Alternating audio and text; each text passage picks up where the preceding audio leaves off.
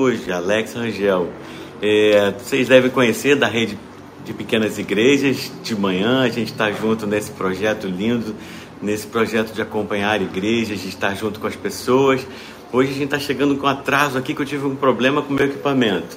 Eu estou acostumado a transmitir, fazer ao vivo lá pelo meu canal no Instagram, mas aqui no YouTube não. E deu um problema de orientação aqui na, na tela e eu, por isso, demorei para conseguir entrar e ajeitar. E por isso eu estou fazendo na, na vertical e não na horizontal. Da próxima vez, quando precisar, se precisar, eu vou estar aqui junto com vocês para a gente poder. É, estar junto e, e trazer a palavra, vai ser um momento maravilhoso.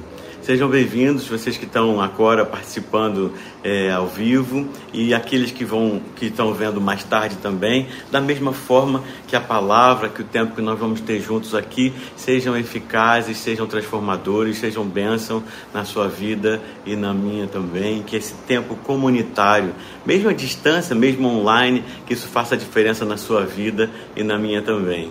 Vamos fazer uma oração? Pedir a Deus que nos abençoe nesse instante, que faça toda a diferença é, de apenas um discurso, de apenas um momento de é, palestra, e sim onde Deus possa usar a nossa vida, sua, minha, comunitariamente fazer diferença. Vamos fazer essa oração? Deus querido, nós te agradecemos por esse momento especial onde juntos, mesmo de forma distanciada, virtual, a tua presença nos alcança e nos reunimos em teu nome.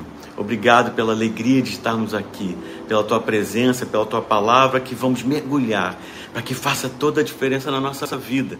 Obrigado pela rede de pequenas igrejas, que é esse projeto, esse lugar onde nós temos nos encontrado para ouvir a tua palavra, para ouvir a tua voz, para sermos tocados e para de alguma maneira sermos usados também, Deus como aqueles que ardendo e transbordando e famintos da tua presença e transbordando dela, possam também alcançar a outros. Que nessa noite, nesses breves minutos juntos aqui, faça, Senhor Jesus, em nós aquilo que lhe aprover na tua vontade. Em nome de Jesus que nós oramos. Amém. Hoje, como eu falei no início, eu estou aqui no lugar do pastor Antônio Carlos, eu sou o pastor Alex e alguns já me conhecem talvez da rede de pequenas igrejas. É, sou daqui de Niterói também. É, conheço o pastor Antônio Carlos há tanto tempo, acho que a gente nem conversou isso. Acho que já nos cultos ao vivo. É, é aí eu vou entregar a idade dele. Né? Eu era jovenzinho e já ouvia pregando ali. Eu comecei tocando com o pastor José Rodrigues. Depois fui para o seminário presbiteriano e fui pastor durante 20 anos de igrejas presbiterianas, duas igrejas, 10 anos em uma, 10 anos em outra e há algum tempo é, tenho estado, eu sou terapeuta também. Queria começar hoje diferente do comum, é, vocês que estão ao vivo, quem estiver ouvindo depois também, com aproveitar que eu sou músico também, ministro de louvor e tal lá. Hoje o, o Antônio falou para mim assim: rapaz, você sabe que tinha uma coisa que eu queria fazer que pena que na vida nunca tive oportunidade, não, não desenvolvi nenhum talento musical. Eu falei, ué, tá morto? Tá cedo, vamos pegar um violão aí e começar a tocar faz uma diferença tão grande. É, então eu queria aproveitar aqui e cantar junto com você alguma música, algum louvor, algum momento que possa nos inspirar para esse mergulho na presença de Deus que está no nosso meio aqui. Eu gosto muito de uma música do Marcos Witt, canto sempre ela. É, e ela diz: Renova-me, Senhor. Eu já não quero ser igual. Vamos cantar ela também?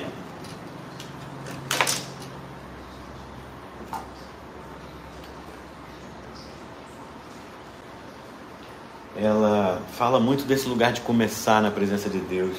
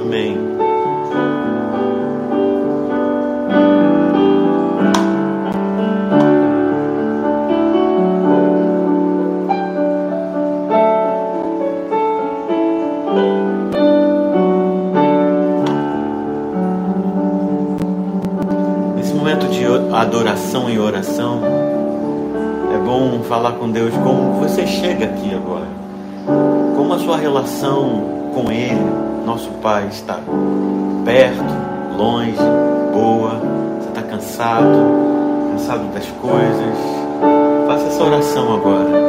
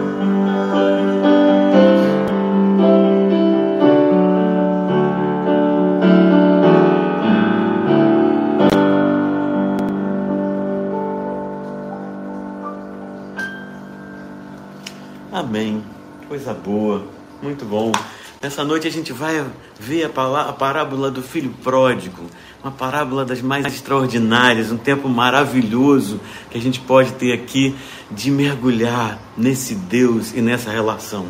Eu lembro que ela está, você pode ir abrindo a sua Bíblia no texto de, do Evangelho segundo São Lucas, capítulo 15, a partir do verso 11. E aí você pode ver esse texto aí para você acompanhar a leitura e aquilo que nós vamos conversar aqui. Bom, eu lembro que há alguns anos atrás, há uns 15 anos talvez atrás, eu me deparei com um grupo de amigos que a gente estudava junto, pastores e tudo mais. E aí a gente conheceu alguns autores, entre eles o Jim, um cara especial, muito querido. Ficamos amigos algumas vezes de vir aqui, outras vezes nos Estados Unidos, esse, esses amigos. E aí é, o Dean lançou um livro, uma trilogia, e uma delas chamava O Maravilhoso e Bom Deus. E aí o que a tese desse livro é que quais são as histórias que você conta a respeito de quem Deus é? Nos últimos tempos, você e eu temos visto as pessoas falarem muito de Deus. O século XX foi marcado pelo ceticismo, pelo secularismo, pelo fa fato de que as pessoas entenderam, acharam que o mundo não era espiritual, que o mundo era ciência pura e que a ciência é, por si bastaria para a nossa felicidade, para que o mundo avançasse e a gente se decepcionou. Desconstruímos nossas pessoas, heróis, personalidades, fomos profundamente na vida deles. Bom, não funcionou. É, o século XXI veio realmente trazendo uma espiritualidade nova, as pessoas passaram a acreditar em um monte de coisas até impressionantes.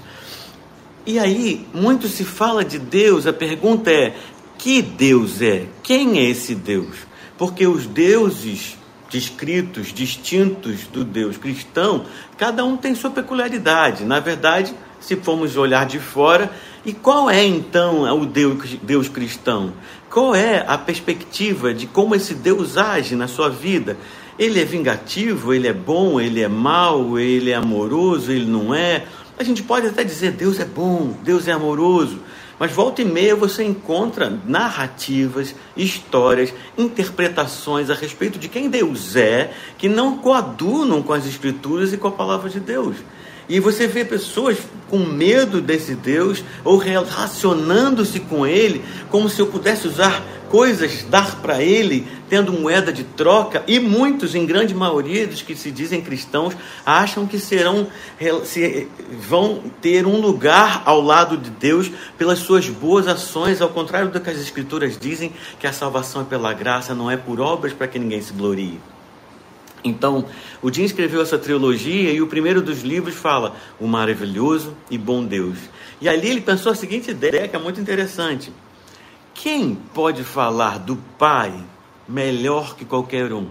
Quem pode descrever a personalidade do Pai, do Deus Pai, melhor do que o Deus Filho, Cristo Jesus? Maravilhoso, simples e maravilhoso. E aí ele pegou todas as parábolas que haviam sobre Deus, o Pai, e começou a fazer estudos sobre ela e esse livro maravilhoso e bom Deus. E é interessante que a gente começou a se deparar com muitas contradições a respeito da maneira como a gente se relaciona com Deus. E é interessante, hoje nós vamos ver essa, uma dessas parábolas que fala de que tipo de Deus, o Deus Pai, o único Deus que podemos chamar de Pai, assim, próximo, meu amigo, me vê, cuida e se importa. E a parábola do filho pródigo diz assim: Jesus continuou na conversa, na, na pregação dele, e disse: Um homem tinha dois filhos, o mais novo disse ao seu pai: Pai, quero a minha parte na herança. Assim, ele repartiu sua propriedade entre eles. Não muito tempo depois, o filho mais novo reuniu tudo o que tinha e foi lá para uma região distante e lá desperdiçou os seus bens vivendo irresponsavelmente. Depois de ter gasto tudo, Houve uma grande fome em toda aquela região e ele começou a passar necessidade. Por isso, foi empregar-se com um dos cidadãos daquela região que o mandou para o seu campo, a fim de cuidar dos porcos. Ele desejava encher o estômago com as vagens de alfarrobeira que os porcos comiam, mas ninguém lhe dava nada. Aqui no verso 17 ele começa uma outra parte da parábola. Eu quero primeiro me apegar a essa inicial aqui. Esse filho, eram dois filhos, e esse filho virou para o pai e falou assim: Eu quero, ainda em vida, a parte que me cabe da herança. Eu quero que você divida aqui a parte que me cabe. E aí, não muito tempo depois, pegou parte desses bens, esses bens que haviam sido divididos entre eles, e, entregou, e foi embora. E foi embora viver a vida. Esse texto ele é muito forte porque talvez dentro da nossa cultura, que já é grave o que ele fez, não seja tão claro o que ele fez em relação ao pai. O tamanho da desonra que ele trouxe ao dizer: Pai, o que você tem me interessa mais do que ter você. Essa é a lição primeira desse texto. O que você tem para me dar me interessa mais do que a sua presença e a sua companhia. Para aquela região, para aquela área, para aquela época, essa história sendo contada para aqueles ouvintes, sempre quando você ouvir uma parábola de Jesus ou quando Jesus está pregando, é importante que você entenda, e é assim que a gente estuda a Bíblia, para quem ele está falando. Porque ele está, está falando numa determinada cultura, tem um impacto. Ele está querendo esse impacto. Se ele está falando em outra cultura, teria outro impacto. Então, as histórias contadas têm a ver com a questão de honra, desonra, ética e assim por diante. E nessa época, falar sobre a herança e pedir ao pai a herança um pai vivo era uma desonra profunda, porque o que se tinha naquela época era um respeito profundo de que a bênção do pai, do que o cuidado do pai, do que a herança que eu tinha para receber não era apenas de bens, e sim de responsabilidades também. O, mais, filho mais velho recebia a porção dobrada da partição. E tem uma série de questões envolvendo nesse ponto aí. E ele simplesmente vem aqui e fala: Eu quero a parte da minha herança. Eu quero agora. Eu quero o que você construiu para mim agora. Eu não quero esperar. Eu quero as minhas coisas. Mas não eram dele. Tantas lições vêm aqui nesse lugar. Tantas vezes nós chegamos perto de Deus revoltados, chateados, com raiva, magoados, porque a vida não funciona como achamos que deveria porque a vida não anda nos trilhos que achamos que deveria. Eu lembro daquele filme Deus é Brasileiro, com Antônio Fagundes, e tem uma parte muito interessante, é um, é um livro, né? E tem uma parte muito interessante, se não me engano, de Ariano Suassuna, não sei, é, que diz assim, que ele fala, não diz lá que você, Deus, escreve certo por linhas tortas? E aí Deus responde para ele, nunca escrevi uma linha torta em toda a minha vida, vocês é que não sabem ler. E é verdade. Tantas vezes eu reclamo com Deus, eu quero a minha parte, quero do meu jeito, quero na hora que eu tenho que ser, sem entender que o tempo de Deus é perfeito, que eu nada sei e na verdade nada teria direito. Nada. Porque todos estamos longe de Deus. Isso é uma parte básica da teologia cristã todos arrogantemente vivemos a vida achando, e muitas vezes, você e eu, tantas vezes, somos como esse filho pródigo que quer as coisas na hora que acha que tem que acontecer.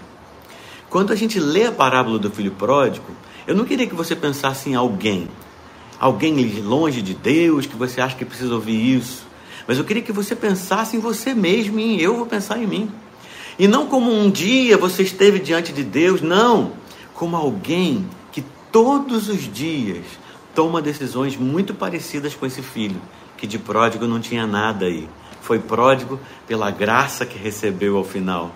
Mas que todos os dias nós estamos nos distraindo de Deus, andando longe dele, desfrutando das coisas que ele nos deu, sem realmente entender que a maior de todas as alegrias é o próprio Deus.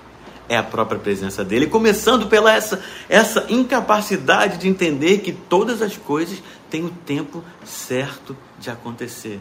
E há não só achar que eu sei a hora e que tem que ser no meu tempo, como arrogantemente enfrentá-lo, e eu faço isso, você também. Se você não fez, a gente tem essa relação honesta e sincera com Deus, de falar com Ele, que as coisas têm que ser assim, assim, assim, assim. Mais do que se preparar para viver a vida é, que Ele tem para nós, queremos usar Deus como ferramenta e dar coisas para Deus e fazer coisas como se eu fosse trocar com Deus pedidos de oração, fazer penitências ou qualquer outra coisa que tendo um problema de internet aí, eu acho, né? Minha novidade. Vamos lá. Então, em primeiro lugar, Deus dispõe os seus bens, as suas bênçãos e os caminhos no tempo dele, perfeito. Não queira antecipar, porque você não vai saber usar. Não queira antes da hora certa, não vai funcionar. Segundo, não queira aquilo que Deus tem para dar mais do que a própria presença dele. Nada que você possa ter de Deus vai ser mais extraordinário do que ele. Tudo que eu possa usar vai se definhar se não for com ele. As coisas maravilhosas um sabor especial, uma fruta, uma manga, num dia quente, um sorvete, uma coisa extraordinária, um mergulho no mar, coisas mais maravilhosas, elas fazem sentido e são maravilhosas para a sua vida. Um abraço gostoso em quem você ama, um beijo, uma experiência de ver o filho entrando pela porta dizendo: Oi, pai, estava com saudade, ou qualquer outra coisa. Vão ser realmente extraordinárias se eu estiver usufruindo delas sem a presença de Deus. Lá em Ezequiel capítulo 47, se não me engano, fala do rio das torrentes de Deus, o rio que vem, é uma visão que ele tem em que. É, Ezequiel, acho que é é, que, que, vem é, do templo, e esse rio passa, e era um rio que vai se tornando cada vez mais profundo. Um dia eu posso, de uma das mensagens, trazer essa palavra, e aí um rio que vai se tornando cada vez mais profundo, águas que me davam pelos joelhos e assim por diante. Mas o interessante desse rio é que por onde ele passa, nascem árvores, frutos, a vida, plantio, beleza, riqueza. Mas nos lugares onde se tentou, os seus charcos, diz assim, os lugares onde se tentou represar o rio, eles serão mortos. No lugar onde você tenta re represar as coisas que Deus deu, as bênçãos que Deus deu, conter aquilo só para você, ou viver aquilo sem o próprio Deus, elas definham. Assim como a sua própria vida e a minha definham quando eu tento vivê-la sem estar inebriado e encharcado desse Deus maravilhoso. Então, a segunda lição que esse texto traz, quando esse filho tenta antecipar a sua herança, depois, nesse segundo momento, em que ele tenta usar essa herança, fugir da presença do pai e viver de qualquer forma, ele está, na verdade, achando que aquilo que o pai tem para dar é bom em si e na verdade é bom porque está ligado à fonte eterna que é o próprio Deus. O que que você tem tentado viver ou experimentar que pode até ter seu lugar, mas que se não é para você ou se faz te afastar de Deus, você já sabe que perdeu a graça. Eu lembro que um amigo meu, falei até com ele hoje, ele não está mais aqui, está em outro país, mas ele uma vez a gente estava na casa dele, ele chegou, lá, filho, olha lá, Alex. Acabei de comprar aquele carro, você sabe, né? Eu falei, sei, você estava feliz da beça? Estava ontem. Eu falei, o que, que houve? Ele falou, sonhei a vida inteira com esse carro. Lutei desde que eu vim lá do meio um lugar simples que eu cresci. E eu queria ter esse carro. E eu comprei o carro. Não faz o menor sentido mais para mim. Foi só uma mera ilusão. Assim como esse filho pródigo achou que com aquele dinheiro todo que ele via do pai, ele ia poder viver de uma maneira fantástica. Mas foi vazio, acabou. E ele veio passar fome. Essa fome é uma metáfora, não é só fome de comida, é fome de vida, fome de alma. Quantas vezes a gente sonhou coisas e quando chegou lá e conquistou, elas não faziam mais nenhum sentido, porque estavam esvaziadas de Deus. Segundo, dentro desse ponto, nesse mesmo ponto, é o segundo ponto, mas o segundo B, vamos dizer assim. Quantas vezes eu tentei não só me usar algo ou viver a vida distanciado de Deus, isso não fez, não teve o menor motivo nem graça. Mas quanto muitas vezes eu tentei usar de forma equivocada. Jesus diz: todas as coisas me são lícitas, mas nem todas me convêm. Tudo que Deus criou aí está para nós, é bênção, é maravilha, é para usufruir. Mas se eu uso contra mim, contra alguém, se eu firo alguém, se eu uso de maneira descompensada, eu perdi a onda, eu perdi o lugar, tomei um caixote, eu perdi o galho da árvore, tomei um tombo, eu comi demais, eu passei mal de dor de barriga. Eu fiquei obeso, eu gastei minhas finanças todas achando que comprando ia satisfazer minha alma. Eu conheci muitas pessoas e tentei me saciar do amor. Tantas vezes que nós usamos aquilo que Deus nos dá da forma errada e equivocada, e isso nos fere ou fere outros ou nos distancia do próprio Deus e não faz o menor sentido. Foi isso que esse filho fez ele falou: não preciso de Deus, primeiro. Depois ele passou a achar que os bens em si já suficientes seriam para trazer paz à alma dele, para saciar a existência dele, e também não foram. Ele também tentou viver esses recursos da forma descabida, descontrolada, sem nenhuma regra, nenhuma ética, nenhum princípio. E aí ele começou a se descompensar por dentro até o ponto em que ele não conseguia regular mais as compulsões que todos nós vivemos, as compulsões que nós estamos cheios na nossa sociedade, as redes sociais que muitas de nós estamos sendo sugados pela inteligência artificial, nos levam para pensar que as coisas em si ou as pessoas em si podem nos saciar. Essa é uma outra lição. Não só as coisas que Deus dá, mas as próprias pessoas que estão à sua volta, por mais lícitos que sejam sua relação, sua esposa, seu marido, seu pai, sua mãe, seus filhos, seus amigos. Atenção, vocês pais, seus filhos não são para saciar a sua alma. Não será suficiente. E você vai agarrar eles por tempo demais. Muitas vezes a gente faz isso. E a gente precisa deixá-los ir, criá-los para que vão, para que sigam seus caminhos. Por quê? Porque só tem uma coisa que realmente, no profundo da nossa alma, encaixa no peito e sacia a minha vida, que é o próprio Deus. Enquanto eu não aprendo isso, nada funciona. Foi isso que o filho pródigo não sabia. E ele, gastando tudo de todas as formas possíveis, não conseguiu encontrar estabilidade, equilíbrio. Ele torrou toda a energia, todo o dinheiro, toda a autoestima, tudo que podia. Nesse momento, eu quero te perguntar: será que a nossa vida tem sido transbordante de comunhão e de intimidade com Deus? Será que a nossa vida tem sido é, focada nisso, em saber que Ele nos sacia?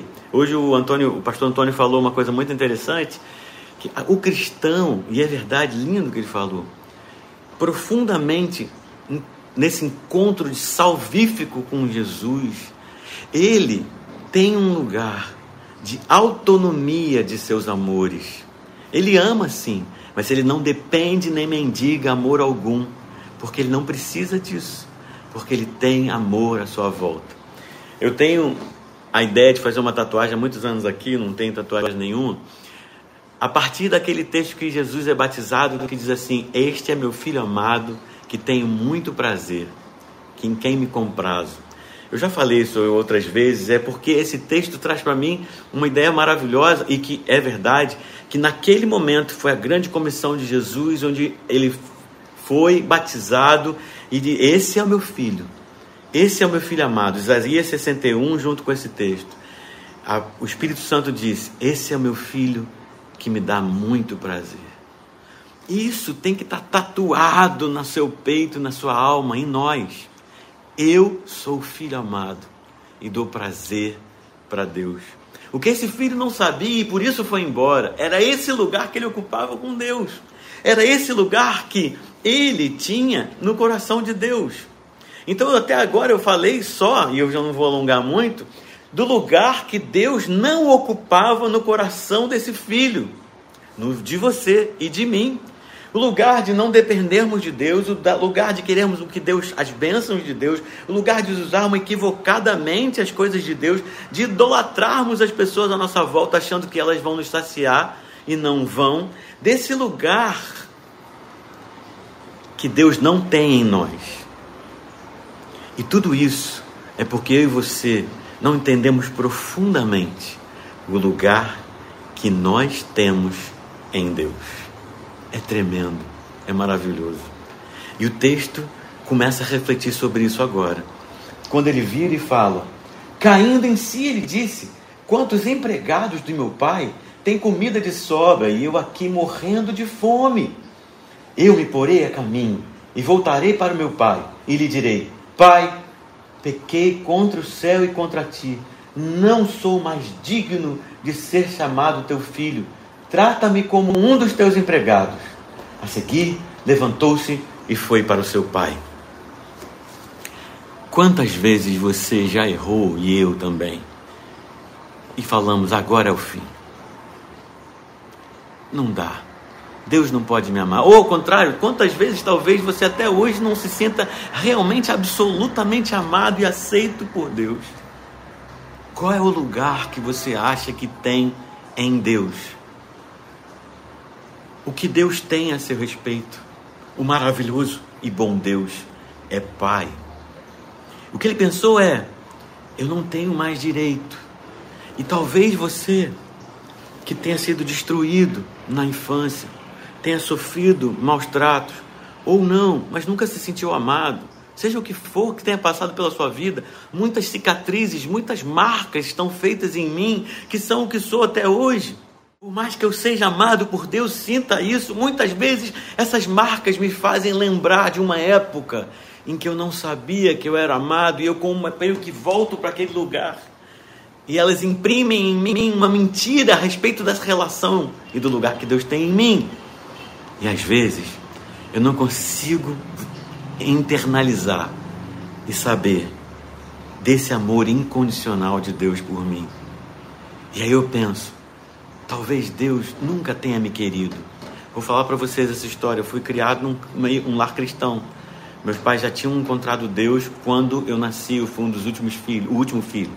E aí eu tinha esse dilema, porque todos íamos para a igreja, mas eu lá ou fora de lá achava tão torto, achava que por algum motivo eu achava isso, que eu queria Deus, mas Deus não me queria, que eu estava buscando Deus com toda a minha força, mas que as minhas dúvidas era porque no fundo Deus me desprezava.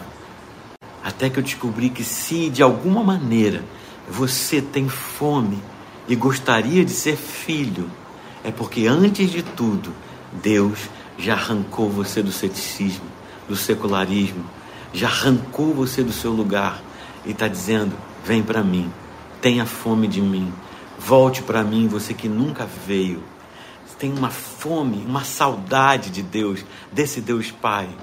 Essa saudade que você tem dele é o próprio Deus te trazendo para perto. Mas dentro de você insiste ter esse texto. O texto diz: Eu vou caindo em si. Eu, ele caiu ainda errado. ele caiu. Eu estou vivendo essa porcaria de vida e continuo insistindo em ficar aqui. Eu estou vivendo essa vida miserável de alma. Eu estou buscando isso tudo que não faz menor sentido sem estar perto do meu pai. E meu pai tem tudo para me dar. Eu não tenho mais aquilo. Ele pensava que ele não teria mais os bens, nem seria mais filho, mas pelo menos ali ele sofreria algum tipo de radiação da presença do pai e viver como um empregado, talvez. Ele pensava. Talvez você hoje, essa é uma outra lição mesmo já conhecendo Deus, ou andando com Deus, ou querendo conhecer Deus, ou nunca chegou até Deus porque acha que você é algum tipo de pessoa de segunda classe. Você talvez não pense isso, não, não fale isso, porque isso é bizarro de falar, pesado. Alguns falam até. No consultório eu já ouvi gente falar isso, que eu não, não tenho direito, que eu sou uma pessoa que nasci para sofrer, Talvez eu, lá no fundo eu haja de forma autodestrutiva, ou em alguns momentos da vida eu luto, luto, luto, e quando as coisas não funcionam, eu falo: essa vida não é para mim. Sabe por quê? Porque essa vida não é para você. Não é os fantásticos coaches e fantásticas vitórias e trabalhando em dobro para ganhar o quadro. Não é, você não é daqui. Você é de outro amor é de outro reino, é de outro lugar. Temos que fazer o nosso melhor, trabalhar com exímio, talento, estudar, sermos doutores, fazermos o melhor que puder, mas sabendo que o nosso reino não é aquele dos porcos, não é aquele longe do Pai. E naquele lugar nunca vai funcionar bem. No mundo tereis aflições, mas tem de bom ânimo. Eu venci o mundo. Foi assim com Jesus, não vai ser com você? Mas aí você continua ficando achando que a vida às vezes não funciona como deveria, porque você não é amado por Deus, mas é porque o reino dele é outro. E o amor de dele, dele é outro. Não é desses que se vão. O amor de Deus é esse que quer te fazer ser forte o suficiente para enfrentar os, o mundo em que vivemos sabendo que vamos ter algumas vitórias e outras derrotas. Vamos. Jesus foi assim, com Paulo foi assim, com Pedro foi assim, não vai ser diferente com você. Vivemos aqui e vamos sofrer as coisas daqui e celebrar as bênçãos daqui também. Mas o sofrimento do tempo de agora, isso está na Bíblia, Filipenses, não pode se comparar com a alegria que está por vir. O apóstolo Paulo estava preso quando escreveu isso. Então quero só te lembrar que você é de outro reino. Eu vou deixar um pouco mais desse texto do final aqui. Talvez o pastor Antônio queira usar esse texto mais uma vez, da próxima vez, não sei. Falar de outras lições que ele possa tirar aqui também. A gente mergulha e vai descobrindo tantas lições que não dá para escolher todas. Mas ele se levanta. Ele se levanta e vai para o pai porque ele se dá conta de que ele está vivendo de uma forma destrutiva. Ele ainda vai encontrar o pai e ter a grande lição de que ele não é um cidadão de segunda classe, que ele não precisa ficar longe do pai porque errou demais, porque ele não é tão amado assim. Essas marcas muitas vezes impedem, nos dão uma lente errada dos nossos óculos e a gente começa a ver a vida e o próprio Deus de forma equivocada. Então, para a gente encerrar, nessa noite, lembre-se: Deus é a fonte de alegria e plenitude da sua vida e da minha. Ele é que traz alegria e paz. Ele é a riqueza. Ele é a herança. Segundo, tudo que ele tem para dar perde completamente a vida, o sentido e o prazer se ele não estiver junto. Não idolatre coisas, não coloque coisas no lugar de Deus. É aí que entram as compulsões. Pessoas vão me saciar, prazeres vão me saciar, drogas vão saciar, comida vai saciar, alegrias, compras, tudo. Nada disso. Quando eu tento fazer isso, minha alma começa a desmantelar. E aí eu me dou conta que aquele não é o lugar. E a terceira lição: o reino de Deus não é o nosso, não é o mesmo reino que a gente vive agora. Venha o teu reino significa que ainda não está. Virá sim, mas não estamos no reino de Deus. E por enquanto aqui, por mais vencedor que você possa ser, não aplique sua alma, sua vida, suas forças para conquistar esse reino daqui. Seja exímio, mas que a sua vida seja para servir a Deus, ao reino que virá e a que outras pessoas o conheçam. Em quarto lugar, essa é a lição última que a gente estava falando agora. Não fique nesse lugar do reino das trevas, do reino vazio, das coisas do mundo, achando que quando voltar para Deus você está nesse lugar ruim porque você é um cidadão de segunda classe, um filho bastardo, alguém que vai ficar longe. Porque às vezes ele não tinha levantado antes, achando Deus não vai me aceitar. Eu, esse é o meu lugar agora. Eu errei demais. De alguma maneira, por mais que eu sinta o amor de Deus e plenamente seja salvo, sei disso em alguns momentos, é como se eu achasse que chega, Deus perdeu a paciência comigo. Eu vou te dizer que eu teria perdido a paciência comigo. Mas Deus não. Meu pai, não. Eu sou pai, talvez você, pai e mãe, saiba que os filhos são amados. Se eu que sou pai sei dar boas dádivas aos meus filhos, quanto mais o nosso Pai Celeste, como Jesus diz, sabe dar boas coisas àqueles que lhe o pedirem. Então, nessa noite, quando a gente orar agora, eu quero que você entenda seu lugar, fale com Deus e peça para Ele: me devolve meu lugar de filho, me faz viver, me faz sair daqui, me faz entender que eu não sou um, alguém de segunda classe. Minha vida não foi destruída demais, ao contrário, a Bíblia diz: onde abundou a graça, onde abundou, abundou o pecado, superabundou a graça. Ou seja, os mais destruídos, 1 Coríntios capítulo 1 também fala que Deus usou as coisas loucas do mundo para envergonhar, as coisas que não são para envergonhar as que são, as que pensam que são. Ou seja, Deus é Pai e eu e você somos filhos. Essa, essa é a narrativa de Jesus. Essa história não é real. Essa história foi inventada, é uma parábola. Então Jesus não teve que se ater a nenhuma história, ele criou uma história para te ensinar e me ensinar qual é o caráter paternal do nosso Deus. Então, nessa noite, nessa semana, fique em oração, pedindo para Deus te mostrar quando você idolatra coisas, quais as coisas que estão na sua vida no lugar de Deus o quanto você se distancia diariamente do próprio Deus e o quanto você poderia saciar a sua alma mais dele. O quanto e quando e onde e qual lugar e qual hora que você se coloca em, comendo e querendo bolotas de porcos porque não entendeu ainda que você não precisa disso. Que você é alguém tão amado, filho de primeiro grau. Não sei se existe isso. Filho de segundo grau não tem, né? Filho este, a tatuagem que não existe. Este eu é o teu filho amado que te dá prazer. Sabe quando a gente vê um filho dormindo, deitado, você tem vontade de ir lá e agarrar e morder? De tão amor. É isso que Deus tem. O que ele fala para você todo dia é: volta. Para que isso? Não perde tempo com isso. Sai daí. Fica comigo. Ama o próximo. Para de ser egoísta. Para de querer resolver tudo do seu jeito. Volta para mim. Conecte comigo. Hoje, todo dia. Porque todo dia, eu e você somos esse filho que precisa reaprender o lugar que você tem no coração do Pai. Vamos orar?